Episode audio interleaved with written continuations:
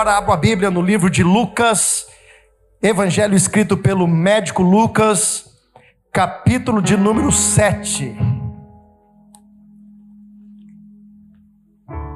Glória a Deus. Versículo de número 11. Lucas 7, versículo de número 11.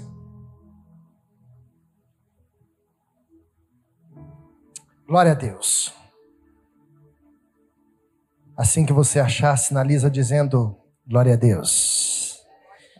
Sei que não achou ainda, diz, pastor, estou procurando. Lucas, capítulo de número 7, a partir do versículo 11. Assim diz a palavra do Senhor. E aconteceu que no dia seguinte, ele foi à cidade chamada Naim. E com ele ia muito dos seus discípulos e uma grande multidão. E quando chegou perto da porta da cidade, eis que levava um defunto, filho único da sua mãe, que era viúva, e com ela também uma grande multidão da cidade.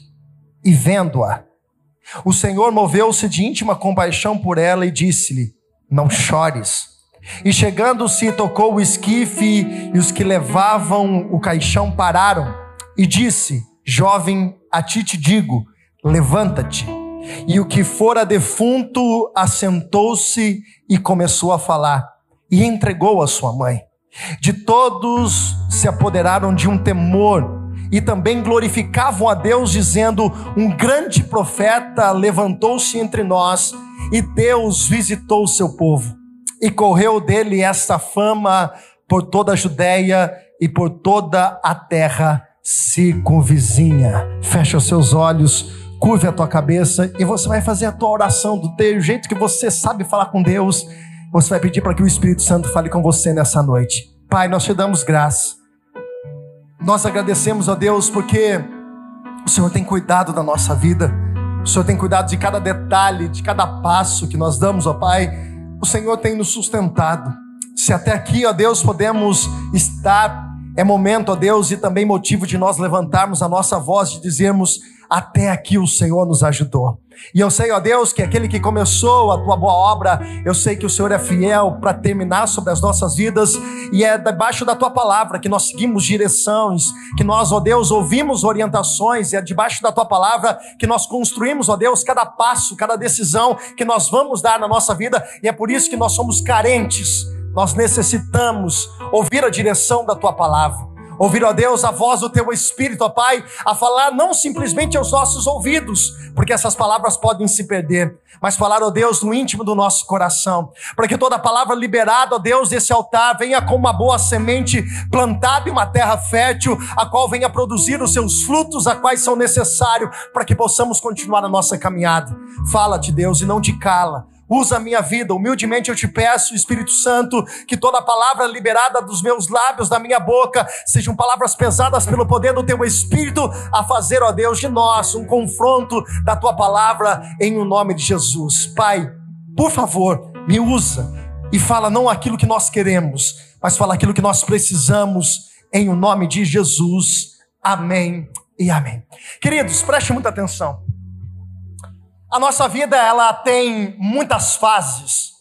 Nossa vida tem muitos momentos.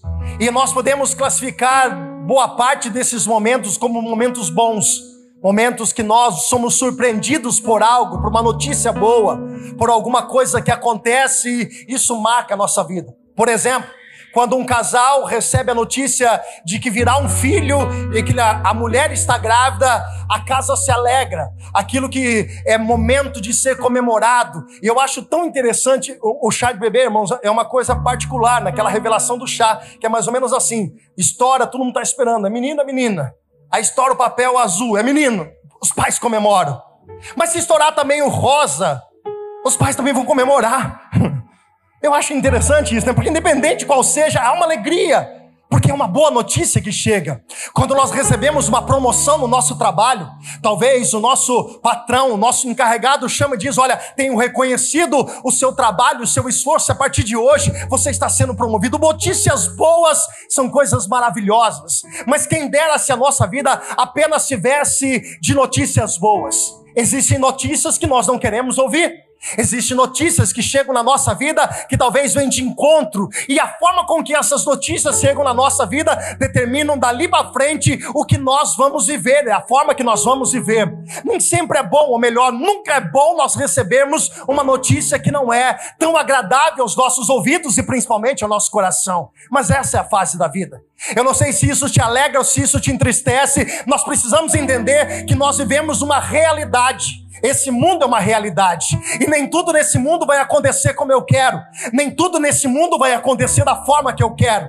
Você talvez planejou alguma coisa e aquilo que você planejou é, não aconteceu, não foi da forma que você queria. E eu vejo muitas pessoas que se frustraram. O que eu quero que você entenda algo e guarde no teu coração, e nós já vamos penetrar dentro dessa mensagem, mergulhar um pouco dentro dessa mensagem, é que independente das coisas que chegam até você, você precisa acreditar numa coisa, o que? Nada foge do controle de Deus na sua vida. Romanos capítulo 8, versículo 28, vocês já sabem, é de uma forma repetitiva, mas eu adoro mencionar esse versículo porque ele fala muito comigo, aonde diz: todas as coisas colaboram para o bem daqueles que amam a Deus. Talvez a tua notícia hoje não seja do jeito que você quer, mas eu quero liberar uma palavra profética que está ardendo no meu espírito para falar para você: aquiete o teu coração. Jesus não perdeu o controle da tua vida, até no tempo difícil, Jesus tem uma obra, até nas notícias ruins, Jesus tem um propósito. Talvez você entrou aqui hoje com uma palavra contrária na tua vida, ou talvez com uma resposta que você não gostaria,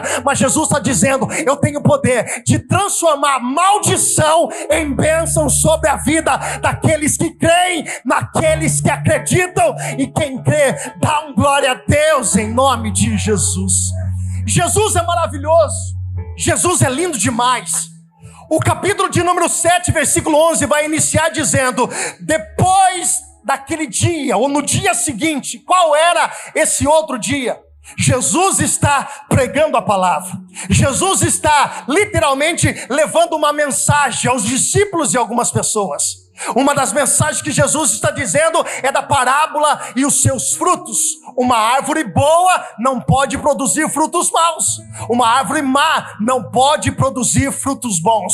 E Jesus ali está dando na lata, irmãos. Jesus ali está confrontando aqueles homens. Não tem como eu dizer que eu sou uma pessoa boa, mas as pessoas me conhecem pelo fruto. Não adianta eu falar se eu não tiver atitude. As pessoas, muito mais do que falam, Pastor Júlio, querem conhecer as nossas atitudes, querem conhecer os nossos frutos. E a pergunta é: como as pessoas te reconhecem? Quando as pessoas olham para você, o que elas conseguem enxergar? Conseguem ver um reflexo de Cristo? Conseguem ver o brilho da glória de Deus na sua vida? Os teus comportamentos, as suas decisões, as suas escolhas, como são?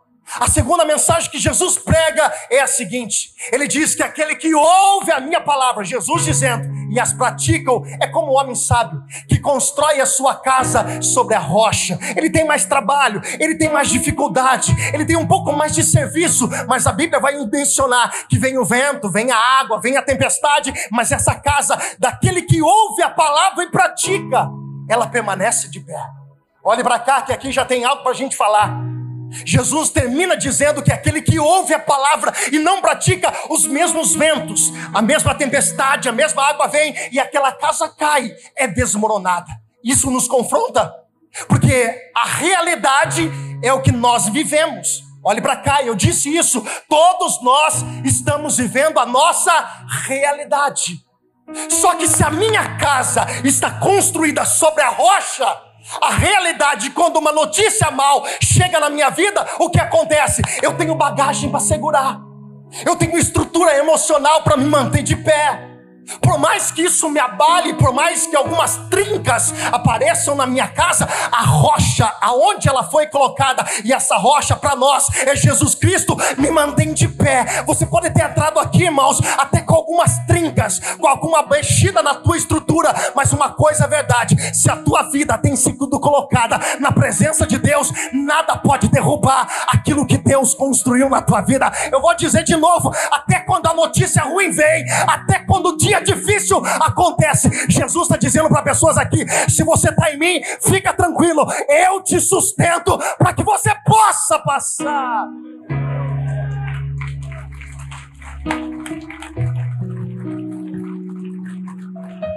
O que você precisa fazer hoje é avaliar a sua vida. É olhar para dentro de você e responder isso aonde você tem edificado a sua vida.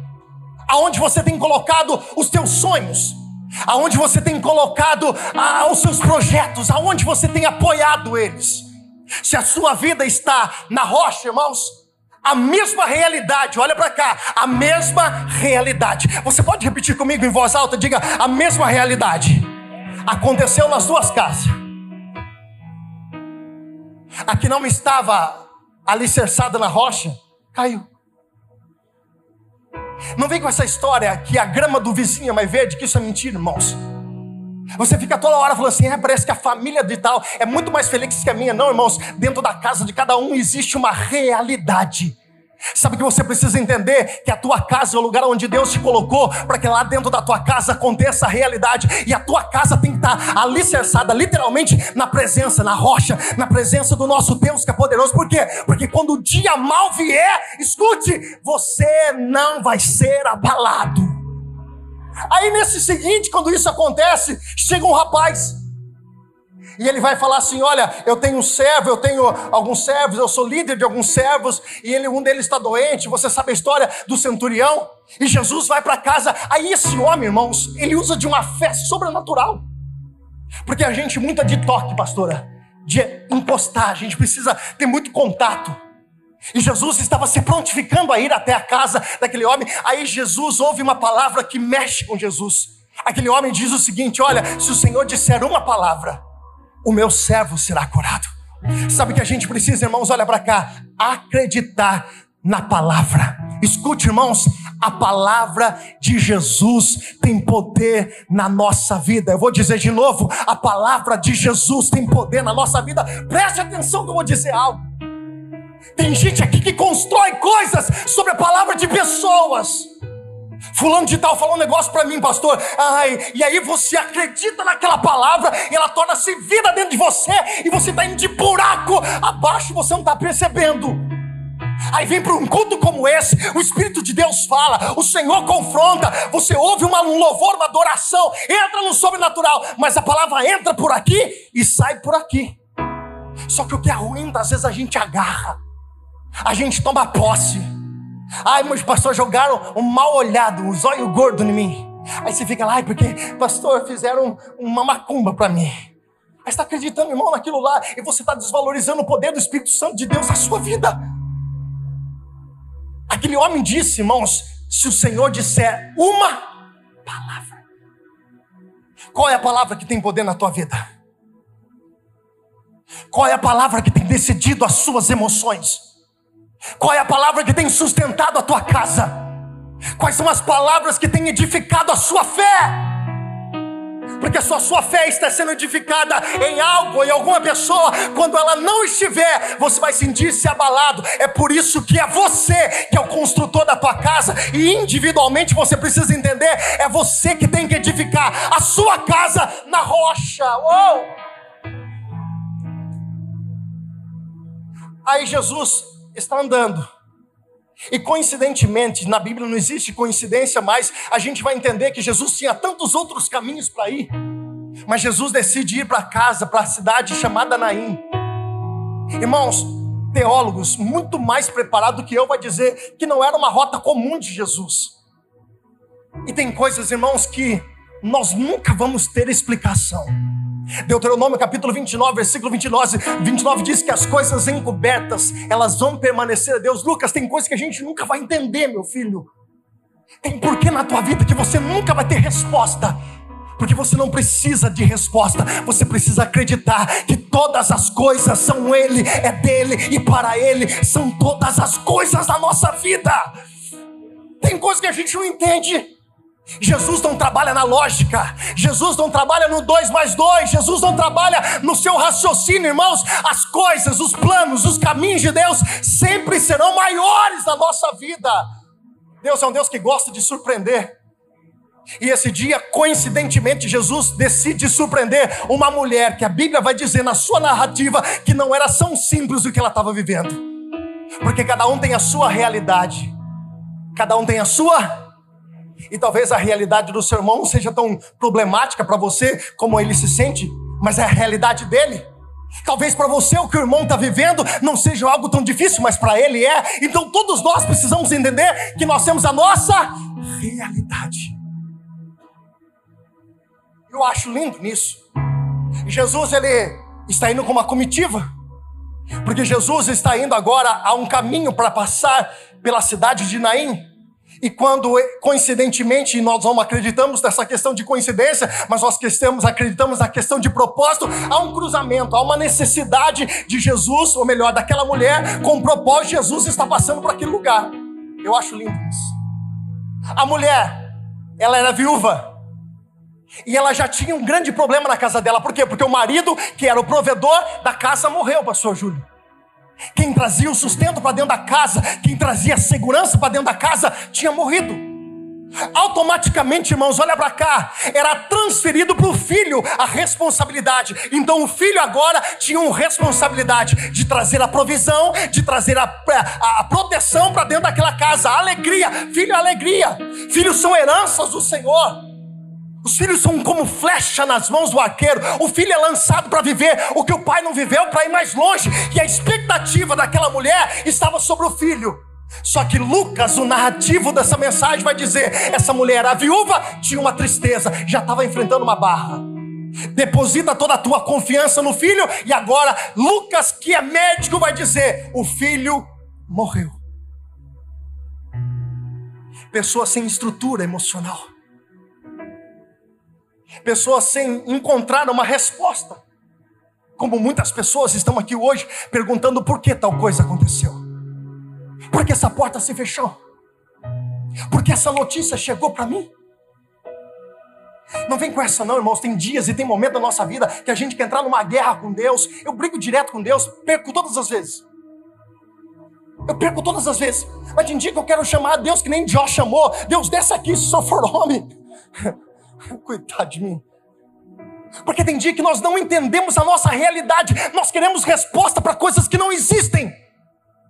Lembra quando os discípulos chegaram para Jesus em João capítulo 9 e olharam um rapaz cego de nascença e eles procuraram uma resposta dizendo: Quem pecou?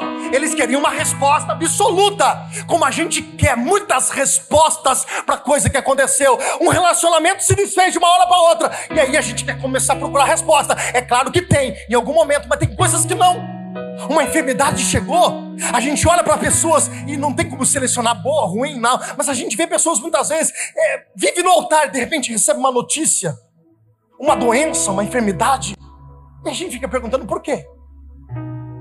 Se imagina quando a notícia chegou para aquela mulher, qual foi o questionamento dela? A treta que ela arrumou com Deus? E tem pessoas que hoje talvez entrou numa guerra com Deus ferrenha, tentando entender o que está acontecendo, tentando entender porque uma porta se fechou, tentando entender porque Deus tirou uma pessoa do seu caminho, porque uma amizade talvez de anos se rompeu, ou talvez uma notícia de uma enfermidade chegou na tua casa, na tua família, e aí você olha e fala assim: mas essa pessoa é tão boa, ela não merecia passar por isso, e a gente não sabe nem o nome dessa mulher, mas a gente poderia deduzir: puxa vida, essa mulher não merecia viver por isso. E aí? A realidade dela é essa.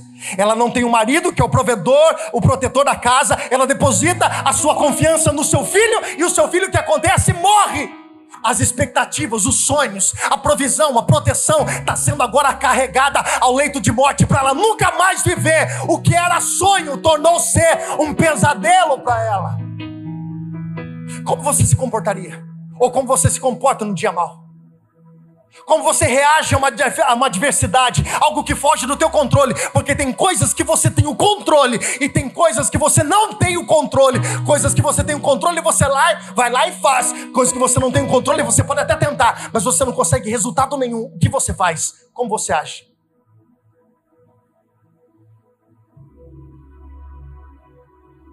Jesus, coincidentemente, e eu falo para você uma coisa, irmãos, de verdade Acredite no que eu estou falando diante do Espírito Santo. Tudo tem um propósito de Deus nessa terra. Eu vou um pouquinho para o final da mensagem, só para você entender uma coisa. Jesus poderia ter voltado ou passado no dia que aquele marido dela morreu, mas Jesus não passou para ressuscitar aquele homem, porque tem coisas na sua vida que definitivamente tem que ser enterrada, tem coisas na sua vida que definitivamente precisam ser jogado embora. Eu não estou dizendo pelo contexto da história, estou dizendo de uma forma figurativa para você entender. Tem coisas que Jesus não vai ressuscitar na tua vida, mas existe coisas que hoje você não entende que Jesus tem tem o prazer de trazer vida novamente, porque Ele é poderoso sobre todas as coisas. E eu te digo mais: Ele sabe o que é para trazer vida na tua vida, e Ele sabe o que é para ser arrancado da sua vida.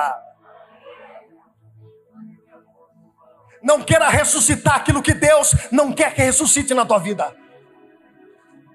Não queira ressuscitar aquilo que Deus já definitivamente enterrou na sua vida.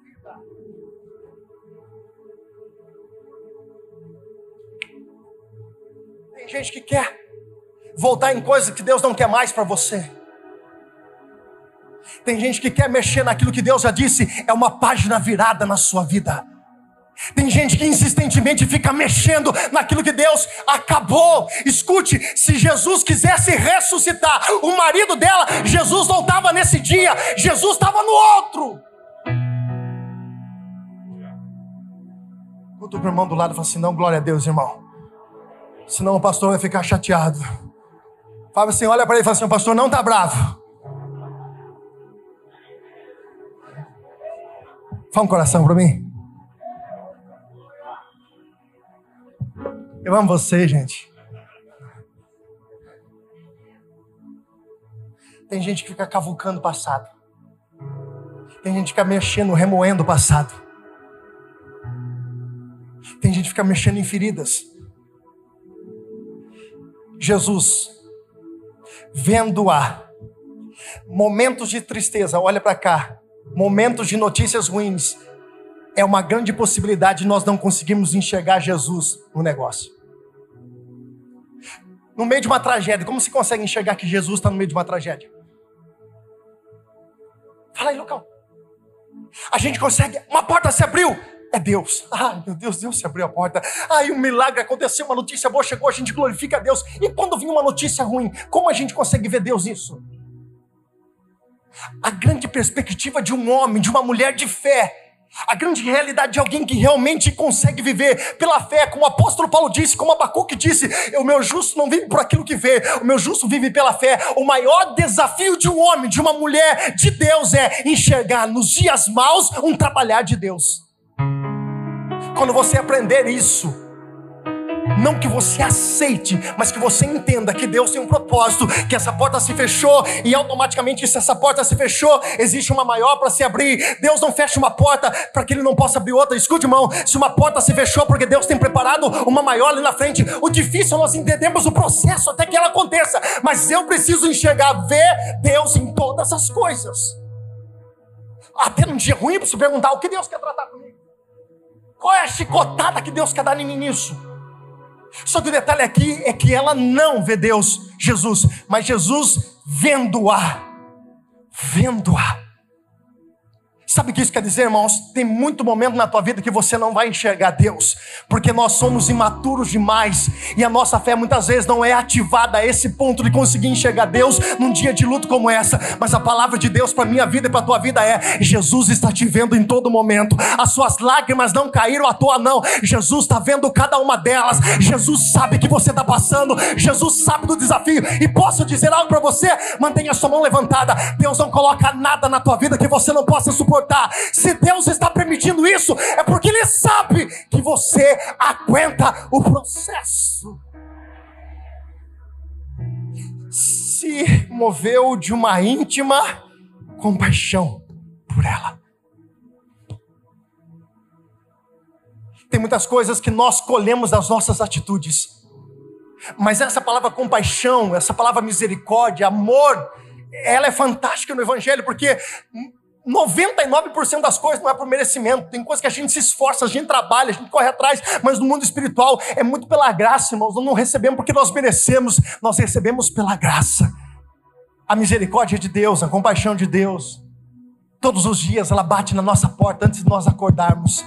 E ela é a primeira a abrir os nossos olhos, dizendo: a bondade, a misericórdia do Senhor, a fidelidade do Senhor nos acompanha todos os dias da nossa vida. Sabe por que você está aqui? Por causa de compaixão. Sabe por que você está aqui? Por causa da misericórdia de Deus. Sabe por que você está vivo e você deveria levantar a tua mão e dar glória a Deus? Porque o amor de Cristo te encontrou. Você não era para estar tá aqui. Satanás era para ter te devorado. O mundo já era para ter te destruído. Mas Jesus te escolheu e sabe que você tem uma obra na sua vida. Oh!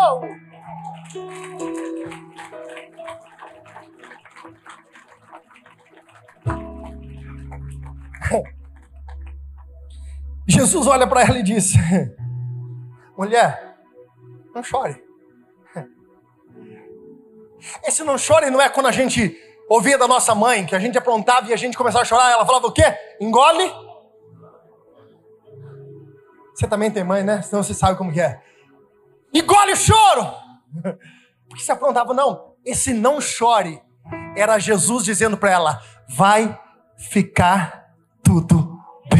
Eu tenho uma palavra para você nessa noite, ela é do Espírito para o teu coração. A palavra de Deus é para você no meio dessas lágrimas. Jesus está dizendo: vai ficar tudo bem. Eu vou dizer de novo até você dar um glória a Deus lá no alto. Vai ficar tudo bem. Vai ficar tudo bem. Vai ficar tudo bem. Aquieta a sua alma. O seu momento não define o que Deus tem preparado para tua vida. Vou dizer de novo. Vai ficar.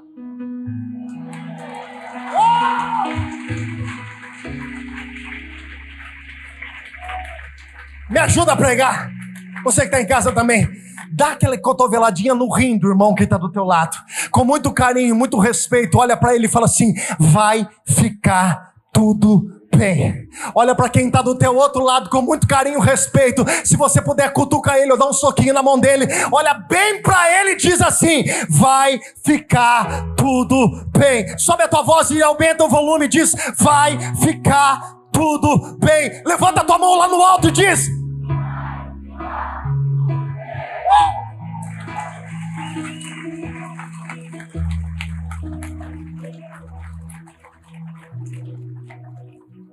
chegando, meu Deus, a hora.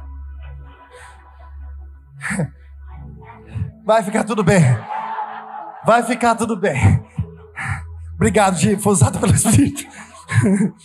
Jesus, uma hora passando tão rápido aqui, irmãos. Eu, eu onde que eu estou mesmo? Deixa eu achar. Achei. E chegando Jesus, olha só que Jesus, que lindo.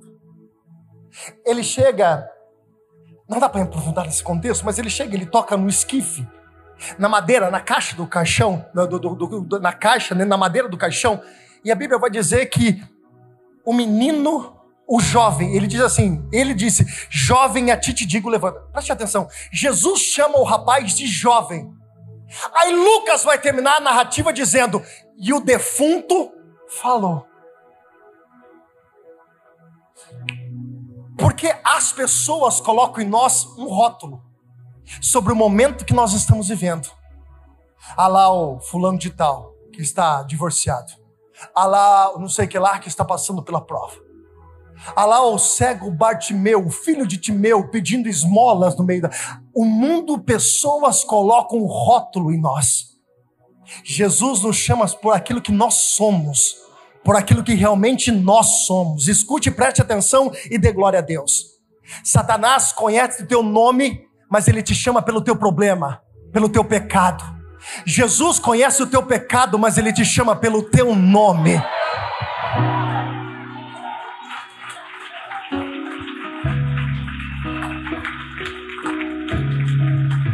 Satanás quer colocar um rótulo em você. Jesus pode até olhar o teu rótulo, mas ele te chama por aquilo que você é. Jesus disse: jovem, levanta-te. Lucas disse, e o defunto falou. Talvez pessoas queiram colocar rótulo em você. Talvez pessoas queiram colocar um adesivo, carimbar você pelo problema que você está vivendo. Mas fica tranquilo, que a última palavra quem dá na sua vida é o Deus Todo-Poderoso. E você não é o problema, você não é esse momento. Você é aquilo que Jesus chamou para ser. E Jesus está te chamando para o nome hoje e dizendo: se levanta, se coloca de pé, porque uma nova história está começando. Pode aplaudir, irmãos, pode aplaudir. Eu vou até aplaudir aqui, ó.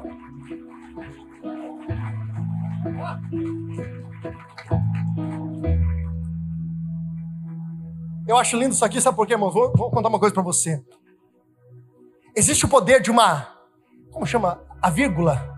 A vírgula tem um poder de mudar o caminho, a história, o contexto. Porque até aqui, irmãos, existia o defunto, e aconteceu que a, a, a, na cidade de Naim ia com ela muitos discípulos. E quando chegou, não, deixa eu aqui. Aconteceu no dia seguinte, ele foi à cidade chamada Naim, com ele muitos dos seus discípulos e uma grande multidão, que chegou perto da cidade, eis que levava um defunto, vírgula, filho da, de uma viúva, vírgula.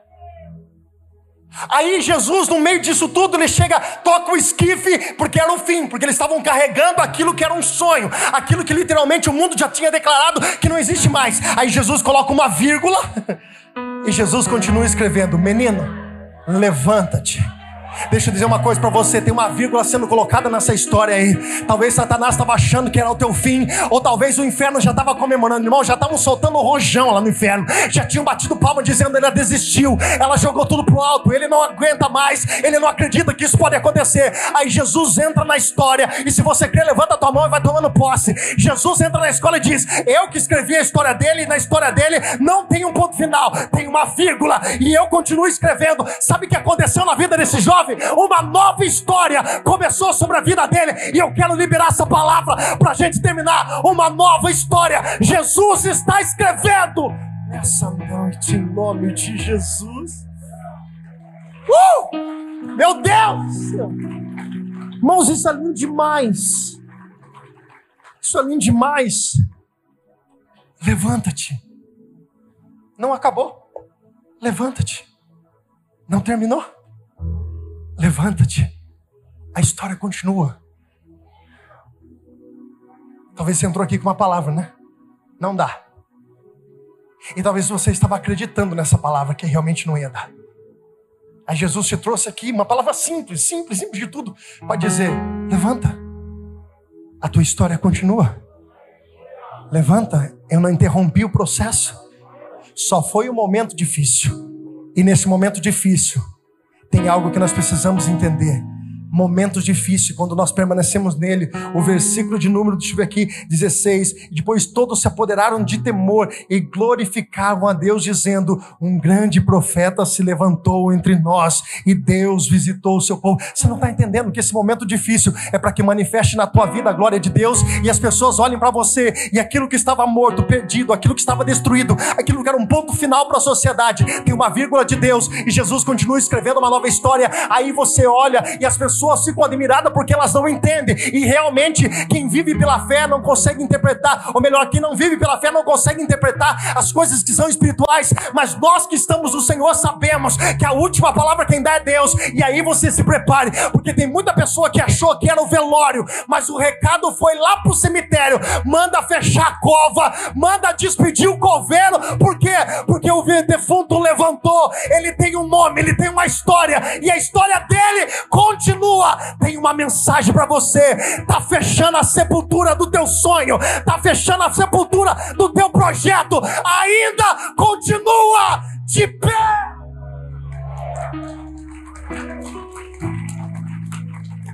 Aplauda com vontade, irmão, pelo amor de Deus. Que nhaca para aplaudir.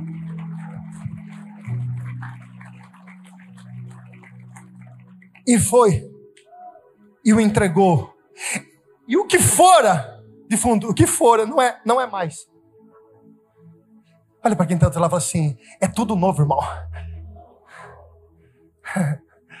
Dá um sorriso para ele assim, ó. Fale assim: não é mais um defunto. A história continua. Fala para ele assim, ó, o projeto continua. O sonho continua. Não está morto. Olha para ele assim, não está morto eu acho que alguém, não está escrito na Bíblia, estou imaginando, alguém mandou um WhatsApp para o coveiro e diz assim: ó, fecha a cova. Fecha a cova porque o defunto levantou. Fecha a cova, porque o que tinha sido o trajeto, literalmente planejado para ser o fim, na verdade é um testemunho para que o nome de Jesus seja glorificado. Tem alguém comigo nessa palavra? Levante as suas mãos e diga: essa, palavra está sobre a minha vida em nome de Jesus. Eu sei que Jesus está dizendo, mantenha sua mão levantada. Jesus está dizendo para pessoas hoje: tem coisas que eu já enterrei na tua vida, e você vai ter o discernimento de entender o que Jesus já enterrou, já passou, irmãos. Não volta a viver, mas tem coisa que o mundo estava tentando enterrar, e as pessoas que estavam carregando aquele menino menino pararam. Aquilo que estava carregando o teu sonho, o teu projeto, a tua alegria, vai parar nessa noite, porque há uma ordem do céu para que ela retroceda e volte a viver, em nome de Jesus. Se coloque em pé.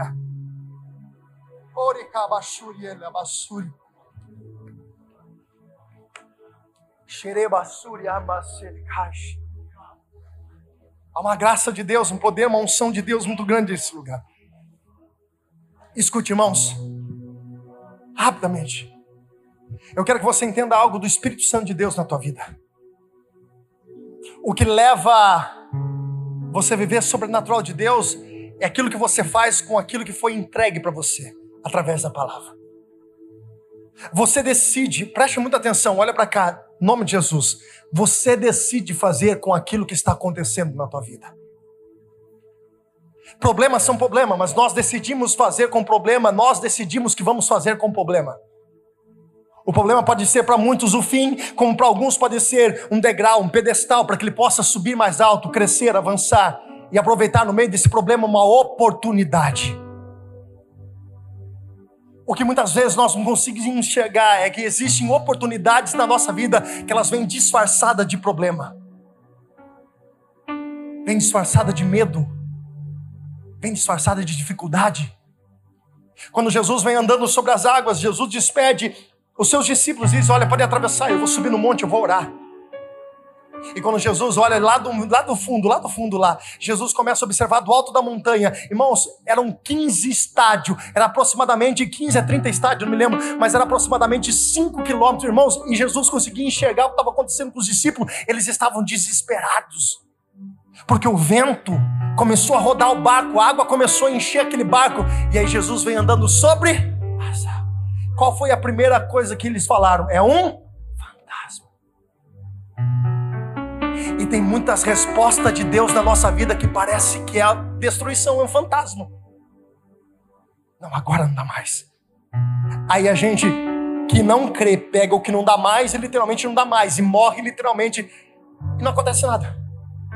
Mas aqueles que conseguem observar o problema, aqueles que conseguem observar o dia difícil, o dia mal, como uma oportunidade que Deus está criando para que algo novo aconteça, irmãos, é só olhar para a vida do Davizinho.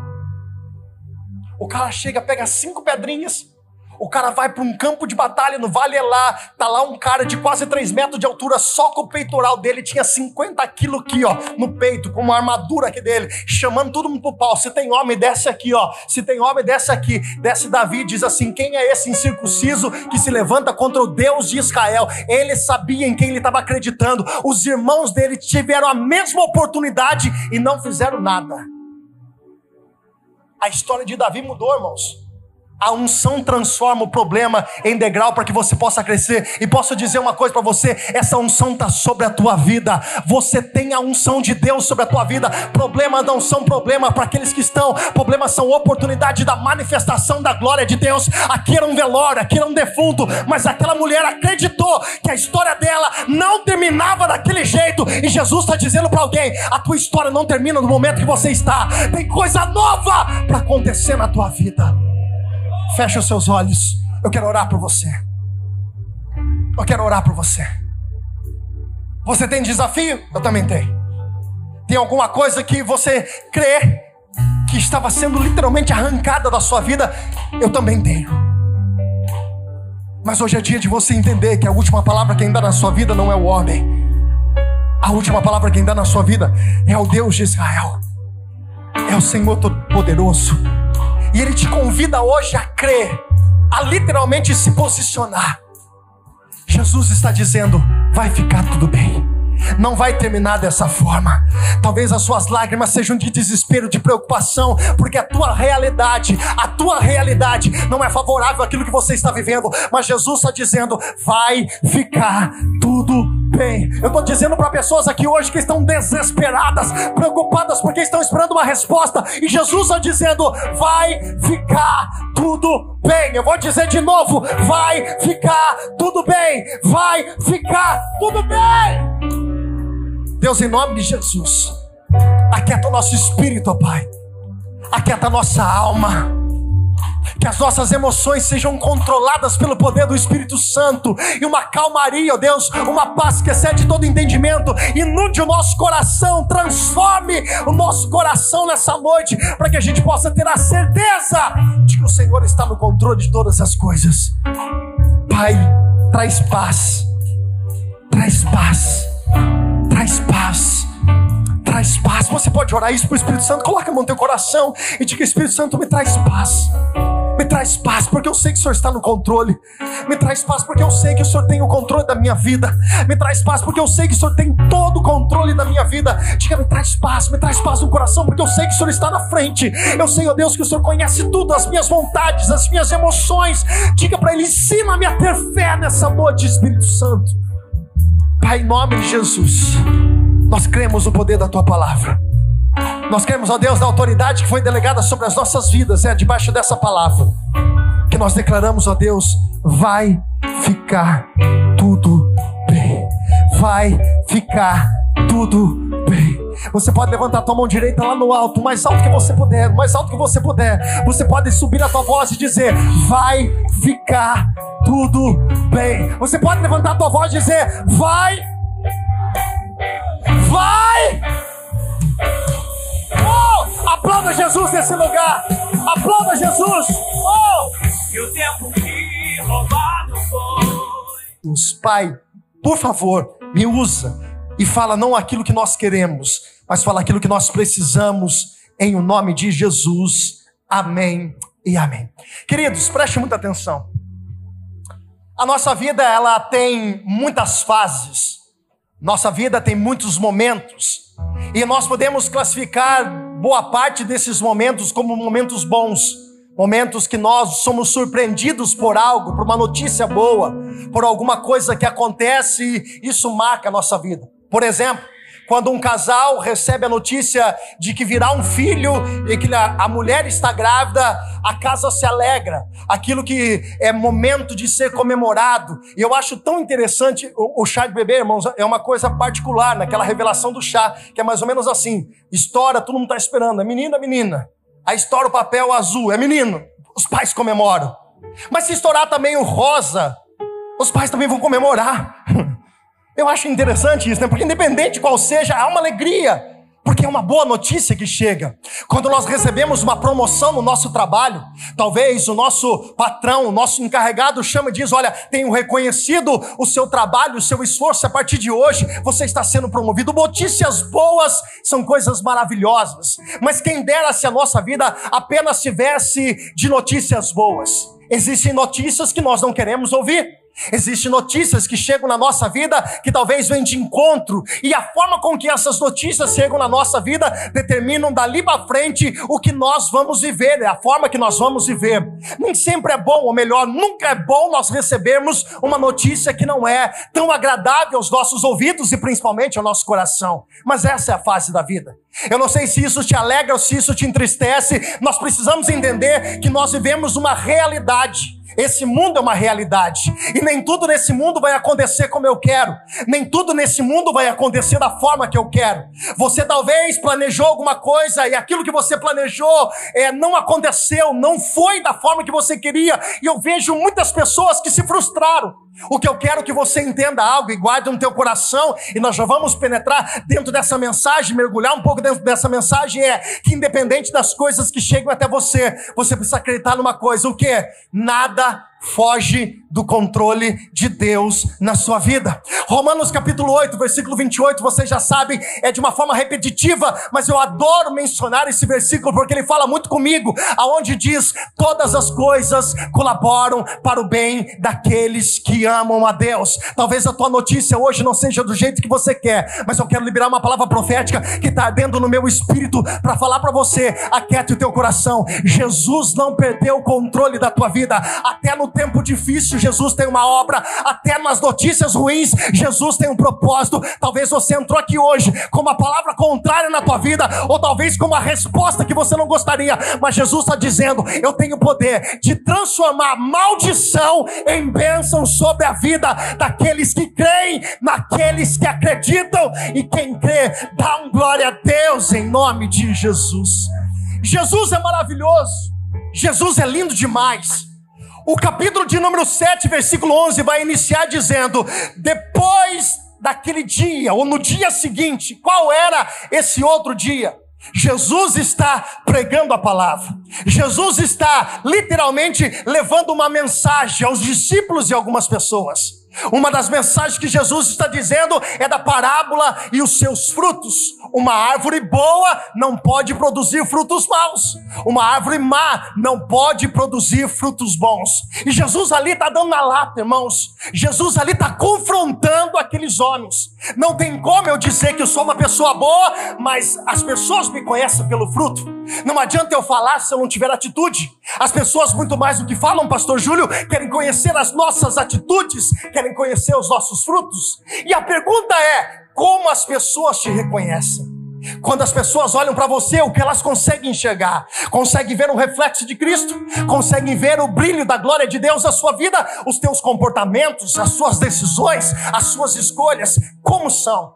A segunda mensagem que Jesus prega é a seguinte: Ele diz que aquele que ouve a minha palavra, Jesus dizendo, e as praticam, é como o homem sábio que constrói a sua casa sobre a rocha. Ele tem mais trabalho, ele tem mais dificuldade, ele tem um pouco mais de serviço, mas a Bíblia vai mencionar que vem o vento, vem a água, vem a tempestade, mas essa casa daquele que ouve a palavra e pratica, ela permanece de pé.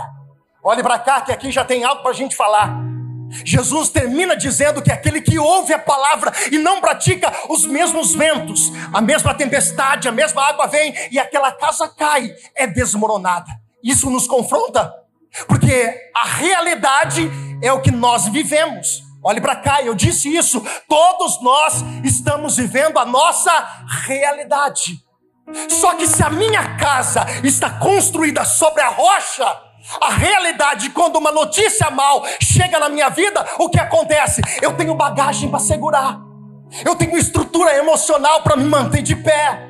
Por mais que isso me abale, por mais que algumas trincas apareçam na minha casa, a rocha aonde ela foi colocada, e essa rocha para nós é Jesus Cristo, me mantém de pé. Você pode ter entrado aqui, irmãos, até com algumas trincas, com alguma mexida na tua estrutura, mas uma coisa é verdade: se a tua vida tem sido colocada na presença de Deus, nada pode derrubar aquilo que Deus construiu na tua vida. Eu vou dizer de novo: até quando a notícia ruim vem, até quando o dia difícil acontece. Jesus está dizendo para pessoas aqui: se você está em mim, fica tranquilo, eu te sustento para que você possa passar.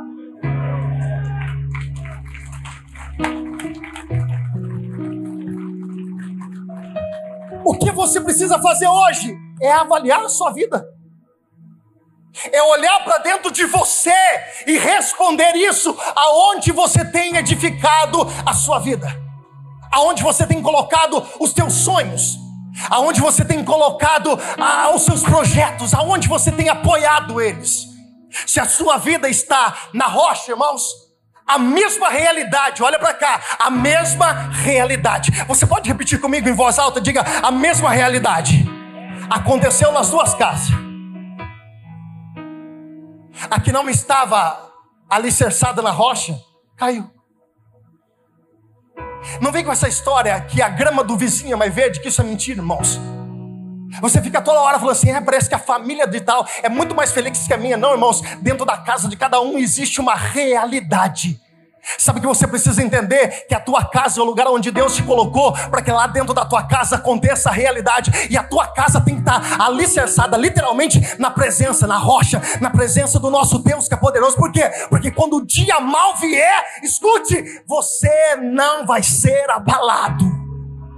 Aí nesse seguinte, quando isso acontece, chega um rapaz e ele vai falar assim: Olha, eu tenho um servo, eu tenho alguns servos, eu sou líder de alguns servos, e ele, um deles está doente. Você sabe a história do centurião? E Jesus vai para casa. Aí esse homem, irmãos, ele usa de uma fé sobrenatural.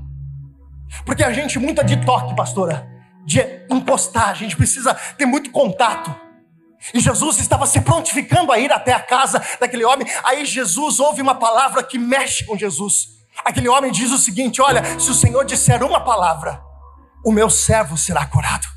Sabe que a gente precisa, irmãos? Olha para cá, acreditar na palavra. Escute, irmãos, a palavra de Jesus tem poder na nossa vida. Eu vou dizer de novo: a palavra de Jesus tem poder na nossa vida. Preste atenção que eu vou dizer algo. Tem gente aqui que constrói coisas sobre a palavra de pessoas.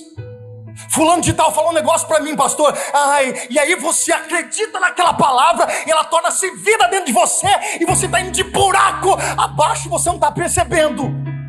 Aí vem para um culto como esse, o Espírito de Deus fala, o Senhor confronta, você ouve uma, um louvor, uma adoração, entra no sobrenatural, mas a palavra entra por aqui e sai por aqui. Só que o que é ruim, às vezes a gente agarra, a gente toma posse. Ai, meus pastores jogaram um mal olhado, um zóio gordo em mim. Aí você fica lá, ai, porque, pastor, fizeram uma macumba para mim. Aí está acreditando, irmão, naquilo lá, e você está desvalorizando o poder do Espírito Santo de Deus na sua vida. Aquele homem disse, irmãos, se o Senhor disser uma palavra, qual é a palavra que tem poder na tua vida? Qual é a palavra que tem decidido as suas emoções? Qual é a palavra que tem sustentado a tua casa? Quais são as palavras que têm edificado a sua fé? Porque a sua, fé está sendo edificada em algo, em alguma pessoa, quando ela não estiver, você vai sentir-se abalado. É por isso que é você que é o construtor da tua casa, e individualmente você precisa entender: é você que tem que edificar a sua casa na rocha. Oh! Aí Jesus está andando. E coincidentemente, na Bíblia não existe coincidência, mas a gente vai entender que Jesus tinha tantos outros caminhos para ir. Mas Jesus decide ir para casa, para a cidade chamada Naim. Irmãos, teólogos muito mais preparados que eu vai dizer que não era uma rota comum de Jesus. E tem coisas, irmãos, que nós nunca vamos ter explicação. Deuteronômio capítulo 29, versículo 29, 29 diz que as coisas encobertas, elas vão permanecer a Deus. Lucas, tem coisas que a gente nunca vai entender, meu filho. Tem porquê na tua vida que você nunca vai ter resposta. Porque você não precisa de resposta, você precisa acreditar que todas as coisas são Ele, é dele e para Ele são todas as coisas da nossa vida. Tem coisas que a gente não entende. Jesus não trabalha na lógica, Jesus não trabalha no dois mais dois, Jesus não trabalha no seu raciocínio, irmãos. As coisas, os planos, os caminhos de Deus sempre serão maiores na nossa vida. Deus é um Deus que gosta de surpreender. E esse dia, coincidentemente, Jesus decide surpreender uma mulher que a Bíblia vai dizer na sua narrativa que não era tão simples o que ela estava vivendo, porque cada um tem a sua realidade, cada um tem a sua e talvez a realidade do seu irmão não seja tão problemática para você como ele se sente, mas é a realidade dele. Talvez para você o que o irmão está vivendo não seja algo tão difícil, mas para ele é. Então todos nós precisamos entender que nós temos a nossa realidade. Eu acho lindo nisso. Jesus ele está indo com uma comitiva, porque Jesus está indo agora a um caminho para passar pela cidade de Naim. E quando, coincidentemente, nós não acreditamos nessa questão de coincidência, mas nós acreditamos na questão de propósito, há um cruzamento, há uma necessidade de Jesus, ou melhor, daquela mulher, com o propósito, Jesus está passando por aquele lugar. Eu acho lindo isso. A mulher, ela era viúva. E ela já tinha um grande problema na casa dela. Por quê? Porque o marido, que era o provedor da casa, morreu, pastor Júlio. Quem trazia o sustento para dentro da casa, quem trazia a segurança para dentro da casa, tinha morrido. Automaticamente, irmãos, olha para cá, era transferido para o filho a responsabilidade. Então o filho agora tinha uma responsabilidade de trazer a provisão, de trazer a, a, a proteção para dentro daquela casa, a alegria. Filho, alegria. Filhos são heranças do Senhor. Os filhos são como flecha nas mãos do arqueiro. O filho é lançado para viver o que o pai não viveu, para ir mais longe. E a expectativa daquela mulher estava sobre o filho. Só que Lucas, o narrativo dessa mensagem, vai dizer: essa mulher, a viúva, tinha uma tristeza, já estava enfrentando uma barra. Deposita toda a tua confiança no filho, e agora Lucas, que é médico, vai dizer: o filho morreu. Pessoa sem estrutura emocional, pessoas sem encontrar uma resposta. Como muitas pessoas estão aqui hoje perguntando por que tal coisa aconteceu. Porque essa porta se fechou. Porque essa notícia chegou para mim. Não vem com essa não, irmãos. Tem dias e tem momentos da nossa vida que a gente quer entrar numa guerra com Deus. Eu brigo direto com Deus, perco todas as vezes. Eu perco todas as vezes. Mas tem dia que eu quero chamar a Deus que nem Jó chamou. Deus, desce aqui se só for homem. Coitado de mim. Porque tem dia que nós não entendemos a nossa realidade. Nós queremos resposta para coisas que não existem. Lembra quando os discípulos chegaram para Jesus em João capítulo 9 e olharam um rapaz cego de nascença e eles procuraram uma resposta dizendo: Quem pecou? Eles queriam uma resposta absoluta, como a gente quer muitas respostas para coisa que aconteceu. Um relacionamento se desfez de uma hora para outra e aí a gente quer começar a procurar resposta. É claro que tem em algum momento, mas tem coisas que não uma enfermidade chegou, a gente olha para pessoas e não tem como selecionar boa, ruim, não, mas a gente vê pessoas muitas vezes, é, vive no altar, de repente recebe uma notícia, uma doença, uma enfermidade, e a gente fica perguntando por quê? Se imagina quando a notícia chegou para aquela mulher, qual foi o questionamento dela? A treta que ela arrumou com Deus? E tem pessoas que hoje talvez entrou numa guerra com Deus ferrenha, tentando entender o que está acontecendo, tentando entender porque uma porta se fechou, tentando entender porque Deus tirou uma pessoa do seu caminho, porque uma amizade talvez de anos se rompeu, ou talvez uma notícia de uma enfermidade chegou na tua casa, na tua família, e aí você olha e fala assim: mas essa pessoa é tão boa, ela não merecia passar por isso, e a gente não sabe nem o nome dessa mulher, mas a gente poderia deduzir: puxa vida, essa mulher não merecia viver por isso. E aí? A realidade dela é essa. Ela não tem um marido que é o provedor, o protetor da casa. Ela deposita a sua confiança no seu filho e o seu filho o que acontece morre as expectativas, os sonhos, a provisão, a proteção está sendo agora carregada ao leito de morte para ela nunca mais viver. O que era sonho tornou-se um pesadelo para ela. Como você se comportaria? Ou como você se comporta no dia mal? Como você reage a uma, a uma adversidade, algo que foge do teu controle, porque tem coisas que você tem o controle e tem coisas que você não tem o controle. Coisas que você tem o controle, você lá, vai lá e faz. Coisas que você não tem o controle, você pode até tentar, mas você não consegue resultado nenhum. O que você faz? Como você age?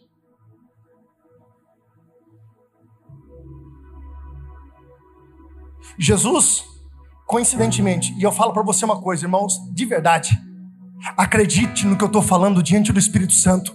Tudo tem um propósito de Deus nessa terra. Eu vou um pouquinho para o final da mensagem, só para você entender uma coisa. Jesus poderia ter voltado ou passado no dia que aquele marido dela morreu, mas Jesus não passou para ressuscitar aquele homem, porque tem coisas na sua vida que definitivamente tem que ser enterrada, tem coisas na sua vida que definitivamente precisam ser jogado embora. Eu não estou dizendo pelo contexto da história, estou dizendo de uma forma figurativa para você entender. Tem coisas que Jesus não vai ressuscitar na tua vida, mas existe coisas que hoje você não entende que Jesus tem tem o prazer de trazer vida novamente, porque Ele é poderoso sobre todas as coisas. E eu te digo mais: Ele sabe o que é para trazer vida na tua vida, e Ele sabe o que é para ser arrancado da sua vida.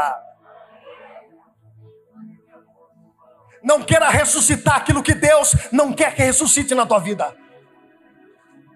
Não queira ressuscitar aquilo que Deus já definitivamente enterrou na sua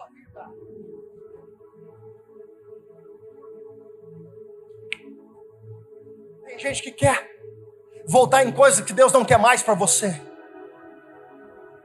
Tem gente que quer mexer naquilo que Deus já disse, é uma página virada na sua vida. Tem gente que insistentemente fica mexendo naquilo que Deus acabou. Escute, se Jesus quisesse ressuscitar o marido dela, Jesus não estava nesse dia, Jesus estava no outro.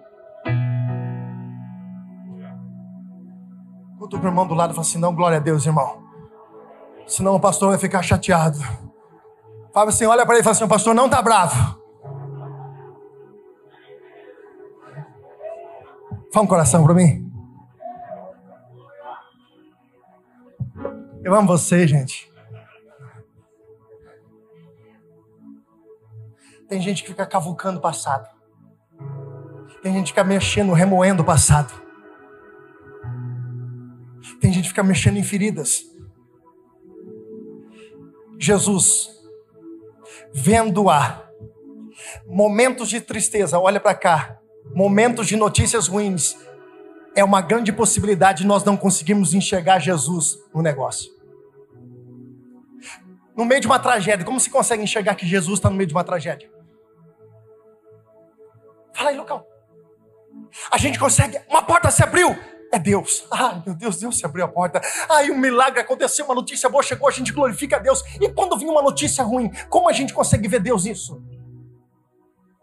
A grande perspectiva de um homem, de uma mulher de fé, a grande realidade de alguém que realmente consegue viver pela fé, como o apóstolo Paulo disse, como Abacuque disse: o meu justo não vive por aquilo que vê, o meu justo vive pela fé. O maior desafio de um homem, de uma mulher de Deus é enxergar nos dias maus um trabalhar de Deus.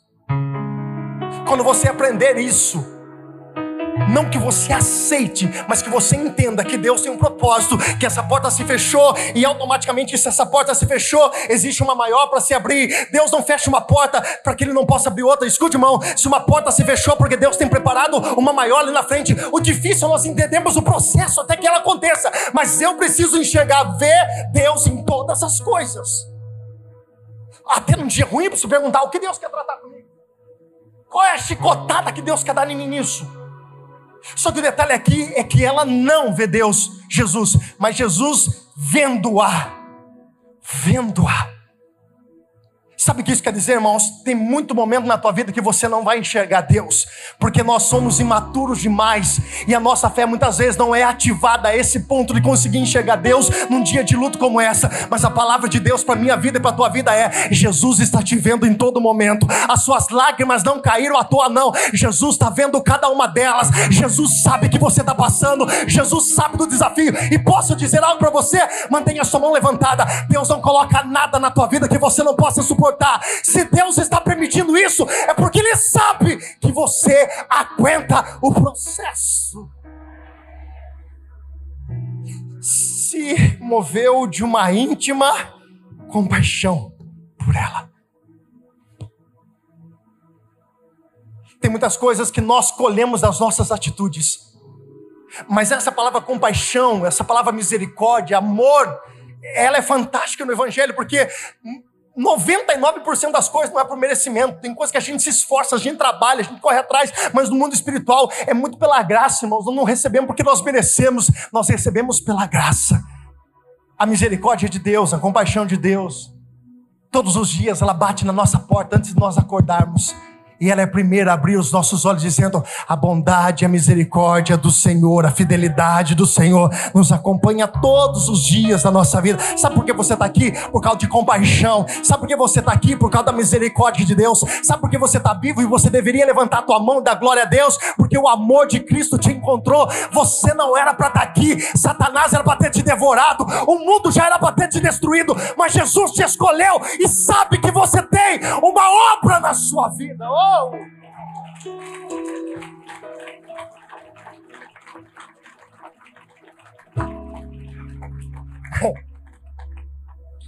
Jesus olha para ela e diz: Mulher, não chore.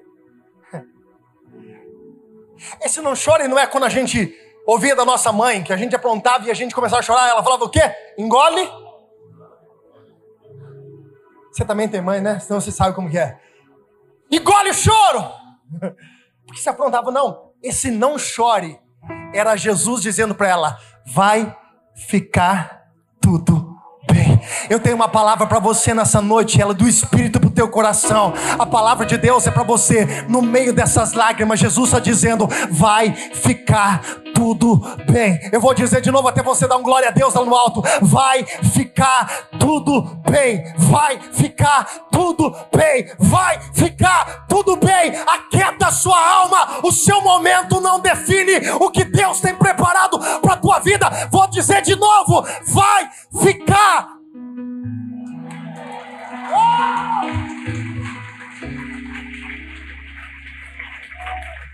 me ajuda a pregar.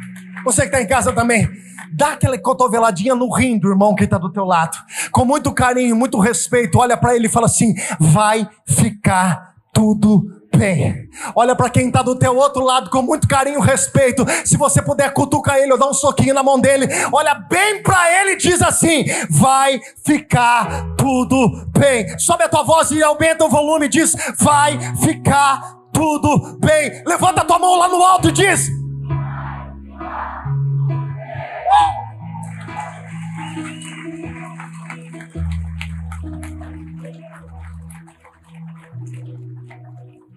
E chegando, meu Deus, a hora.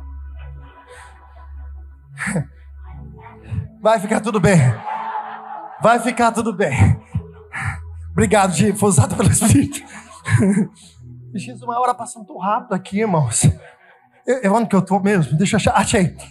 E chegando Jesus, olha só que Jesus, que lindo.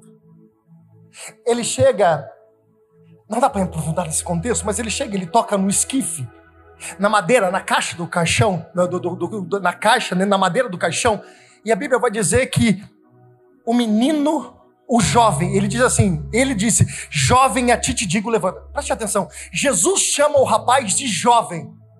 Aí Lucas vai terminar a narrativa dizendo: e o defunto falou. Porque as pessoas colocam em nós um rótulo sobre o momento que nós estamos vivendo. Há lá o fulano de tal que está divorciado. Há lá não sei que lá que está passando pela prova.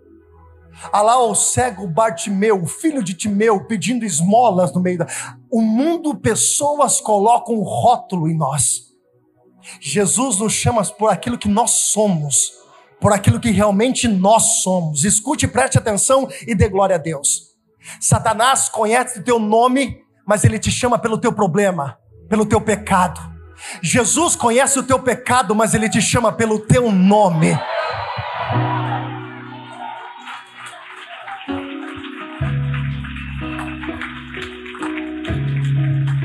Satanás quer colocar um rótulo em você.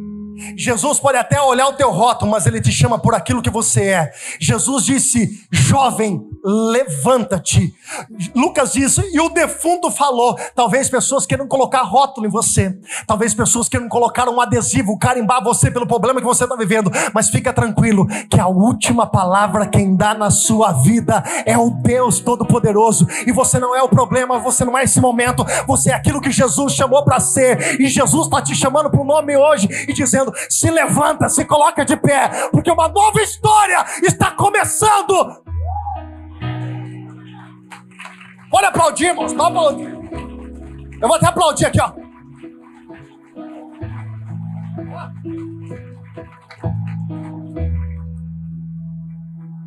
Eu acho lindo isso aqui, sabe por quê, irmão? Vou, vou contar uma coisa para você. Existe o poder de uma. Como chama? A vírgula. A vírgula tem um poder de mudar o caminho, a história, o contexto. Porque até aqui, irmãos, existia o defunto, e aconteceu que na cidade de Naim ia com ela muitos discípulos. E quando chegou, não, deixa eu aqui. Aconteceu no dia seguinte, ele foi à cidade chamada Naim, com ele muitos dos seus discípulos e uma grande multidão, que chegou perto da cidade, eis que levava um defunto, vírgula, filho da, de uma viúva, vírgula. Aí Jesus, no meio disso tudo, ele chega, toca o esquife, porque era o fim, porque eles estavam carregando aquilo que era um sonho, aquilo que literalmente o mundo já tinha declarado que não existe mais. Aí Jesus coloca uma vírgula e Jesus continua escrevendo: Menino, levanta-te. Deixa eu dizer uma coisa para você: tem uma vírgula sendo colocada nessa história aí. Talvez Satanás estava achando que era o teu fim, ou talvez o inferno já estava comemorando. Irmão, já estavam soltando o rojão lá no inferno, já tinham batido palma dizendo ele desistiu. Ela jogou tudo pro alto, ele não aguenta mais, ele não acredita que isso pode acontecer. Aí Jesus entra na história, e se você crê, levanta a tua mão e vai tomando posse. Jesus entra na escola e diz: Eu que escrevi a história dele, e na história dele não tem um ponto final, tem uma vírgula, e eu continuo escrevendo. Sabe o que aconteceu na vida desse jovem? Uma nova história começou sobre a vida dele, e eu quero liberar essa palavra para a gente terminar. Uma nova história. Jesus está escrevendo nessa noite, em nome de Jesus. Uh! Meu Deus! Irmãos, isso é lindo demais. Isso é lindo demais. Levanta-te. Não acabou. Levanta-te. Não terminou. Levanta-te. A história continua. Talvez você entrou aqui com uma palavra, né? Não dá. E talvez você estava acreditando nessa palavra que realmente não ia dar. Aí Jesus te trouxe aqui uma palavra simples, simples, simples de tudo. Pode dizer: levanta. A tua história continua. Levanta. Eu não interrompi o processo. Só foi um momento difícil. E nesse momento difícil, tem algo que nós precisamos entender momentos difíceis, quando nós permanecemos nele. O versículo de número, deixa eu ver aqui, 16. Depois todos se apoderaram de temor e glorificavam a Deus, dizendo: Um grande profeta se levantou entre nós e Deus visitou o seu povo. Você não está entendendo que esse momento difícil é para que manifeste na tua vida a glória de Deus e as pessoas olhem para você e aquilo que estava morto, perdido, aquilo que estava destruído, aquilo que era um ponto final para a sociedade, tem uma vírgula de Deus e Jesus continua escrevendo uma nova história. Aí você olha e as pessoas pessoas ficam admiradas porque elas não entendem. E realmente, quem vive pela fé não consegue interpretar, ou melhor, quem não vive pela fé não consegue interpretar as coisas que são espirituais. Mas nós que estamos no Senhor sabemos que a última palavra quem dá é Deus. E aí você se prepare, porque tem muita pessoa que achou que era o velório, mas o recado foi lá pro cemitério. Manda fechar a cova, manda despedir o coveiro. Por quê? Porque o defunto levantou. Ele tem um nome, ele tem uma história, e a história dele continua tem uma mensagem para você. Tá fechando a sepultura do teu sonho, tá fechando a sepultura do teu projeto. Ainda continua de pé.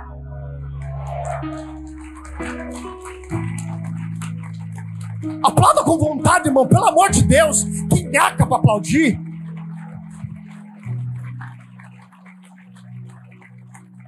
E foi, e o entregou. E o que fora de fundo, o que fora, não é, não é mais. Olha para quem está lá e fala assim: é tudo novo, irmão. Dá um sorriso para ele assim, ó. Fala assim: não é mais um defunto. A história continua. Fala para ele assim, ó. O projeto continua. O sonho continua. Não está morto. Olha para ele assim: não está morto eu acho que alguém, não está escrito na Bíblia, estou imaginando, alguém mandou um WhatsApp para o coveiro e diz assim: ó, fecha a cova. Fecha a cova porque o defunto levantou fecha a cova, porque o que tinha sido o trajeto, literalmente planejado para ser o fim, na verdade é um testemunho para que o nome de Jesus seja glorificado. Tem alguém comigo nessa palavra? Levante as suas mãos e diga: essa, essa palavra está sobre a minha vida em nome de Jesus. Eu sei que Jesus está dizendo, mantenha sua mão levantada. Jesus está dizendo para pessoas hoje: tem coisas que eu já enterrei na tua vida, e você vai ter o discernimento de entender o que Jesus já enterrou, já passou, irmãos. Não volta a viver, mas tem coisa que o mundo estava tentando enterrar, e as pessoas que estavam carregando aquele menino pararam. Aquilo que estava carregando o teu sonho, o teu projeto, a tua alegria, vai parar nessa noite, porque há uma ordem do céu para que ela retroceda e volte a viver, em nome de Jesus. Se coloque em pé.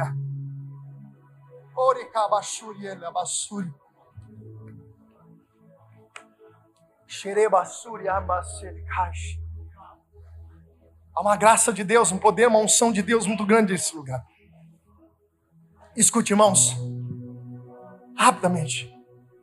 Eu quero que você entenda algo do Espírito Santo de Deus na tua vida. O que leva você a viver sobrenatural de Deus é aquilo que você faz com aquilo que foi entregue para você através da palavra. Você decide, preste muita atenção, olha para cá, nome de Jesus. Você decide fazer com aquilo que está acontecendo na tua vida. Problemas são problema, mas nós decidimos fazer com problema, nós decidimos que vamos fazer com problema. O problema pode ser para muitos o fim, como para alguns pode ser um degrau, um pedestal, para que ele possa subir mais alto, crescer, avançar e aproveitar no meio desse problema uma oportunidade. O que muitas vezes nós não conseguimos enxergar é que existem oportunidades na nossa vida que elas vêm disfarçadas de problema, vêm disfarçada de medo, vêm disfarçada de dificuldade. Quando Jesus vem andando sobre as águas, Jesus despede os seus discípulos e diz: Olha, pode atravessar, eu vou subir no monte, eu vou orar. E quando Jesus olha lá do, lá do fundo, lá do fundo lá, Jesus começa a observar do alto da montanha. Irmãos, eram 15 estádios, era aproximadamente 15 a 30 estádios, não me lembro, mas era aproximadamente 5 quilômetros, irmãos, e Jesus conseguia enxergar o que estava acontecendo com os discípulos. Eles estavam desesperados. Porque o vento começou a rodar o barco, a água começou a encher aquele barco, e aí Jesus vem andando sobre. Qual foi a primeira coisa que eles falaram? É um E tem muitas respostas de Deus na nossa vida que parece que a destruição é um fantasma. Não, agora não dá mais. Aí a gente que não crê pega o que não dá mais e literalmente não dá mais e morre literalmente e não acontece nada. Mas aqueles que conseguem observar o problema, aqueles que conseguem observar o dia difícil, o dia mal, como uma oportunidade que Deus está criando para que algo novo aconteça, irmãos, é só olhar para a vida do Davizinho. O cara chega, pega cinco pedrinhas. O cara vai para um campo de batalha no Vale lá. Tá lá um cara de quase 3 metros de altura, só com o peitoral dele tinha 50 quilos aqui, ó, no peito, com uma armadura aqui dele, chamando todo mundo pro pau. Se tem homem, desce aqui, ó. Se tem homem, desce aqui. Desce Davi diz assim: Quem é esse incircunciso que se levanta contra o Deus de Israel? Ele sabia em quem ele estava acreditando. Os irmãos dele tiveram a mesma oportunidade e não fizeram nada. A história de Davi mudou, irmãos. A unção transforma o problema em degrau para que você possa crescer. E posso dizer uma coisa para você: essa unção está sobre a tua vida. Você tem a unção de Deus sobre a tua vida. Problemas não são problema para aqueles que estão. Problemas são oportunidade da manifestação da glória de Deus. Aqui era um velório, aqui era um defunto. Mas aquela mulher acreditou que a história dela não terminava daquele jeito. E Jesus está dizendo para alguém: a tua história não termina no momento que você está. Tem coisa nova para acontecer na tua vida. Feche os seus olhos. Eu quero orar por você. Eu quero orar por você. Você tem desafio? Eu também tenho. Tem alguma coisa que você crê que estava sendo literalmente arrancada da sua vida? Eu também tenho. Mas hoje é dia de você entender que a última palavra que ainda na sua vida não é o homem. A última palavra que ainda na sua vida é o Deus de Israel. É o Senhor Todo-Poderoso e Ele te convida hoje a crer, a literalmente se posicionar. Jesus está dizendo: vai ficar tudo bem não vai terminar dessa forma. Talvez as suas lágrimas sejam de desespero, de preocupação, porque a tua realidade, a tua realidade não é favorável àquilo que você está vivendo. Mas Jesus está dizendo: vai ficar tudo bem. Eu estou dizendo para pessoas aqui hoje que estão desesperadas, preocupadas porque estão esperando uma resposta, e Jesus está dizendo: vai ficar tudo bem. Eu vou dizer de novo: vai ficar tudo bem. Vai ficar tudo bem. Deus, em nome de Jesus, aquieta o nosso espírito, ó Pai, aquieta a nossa alma, que as nossas emoções sejam controladas pelo poder do Espírito Santo, e uma calmaria, ó Deus, uma paz que excede todo entendimento, inunde o nosso coração, transforme o nosso coração nessa noite, para que a gente possa ter a certeza de que o Senhor está no controle de todas as coisas. Pai, traz paz, traz paz traz paz. Traz paz. Você pode orar isso para o Espírito Santo. Coloque a mão no teu coração e diga: Espírito Santo, me traz paz. Me traz paz, porque eu sei que o Senhor está no controle. Me traz paz, porque eu sei que o Senhor tem o controle da minha vida. Me traz paz, porque eu sei que o Senhor tem todo o controle da minha vida. Diga, me traz paz, me traz paz no coração, porque eu sei que o Senhor está na frente. Eu sei, ó Deus, que o Senhor conhece tudo, as minhas vontades, as minhas emoções. Diga para Ele, ensina-me a ter fé nessa noite, Espírito Santo. Pai, em nome de Jesus. Nós cremos no poder da tua palavra. Nós cremos, ó Deus, na autoridade que foi delegada sobre as nossas vidas, é debaixo dessa palavra. Que nós declaramos, ó Deus, vai ficar tudo bem. Vai ficar tudo bem. Você pode levantar a tua mão direita lá no alto, mais alto que você puder, mais alto que você puder. Você pode subir a tua voz e dizer: Vai ficar tudo bem. Você pode levantar a tua voz e dizer: Vai, vai. Oh, aplauda Jesus nesse lugar. Aplauda Jesus. Oh. E o tempo que roubar.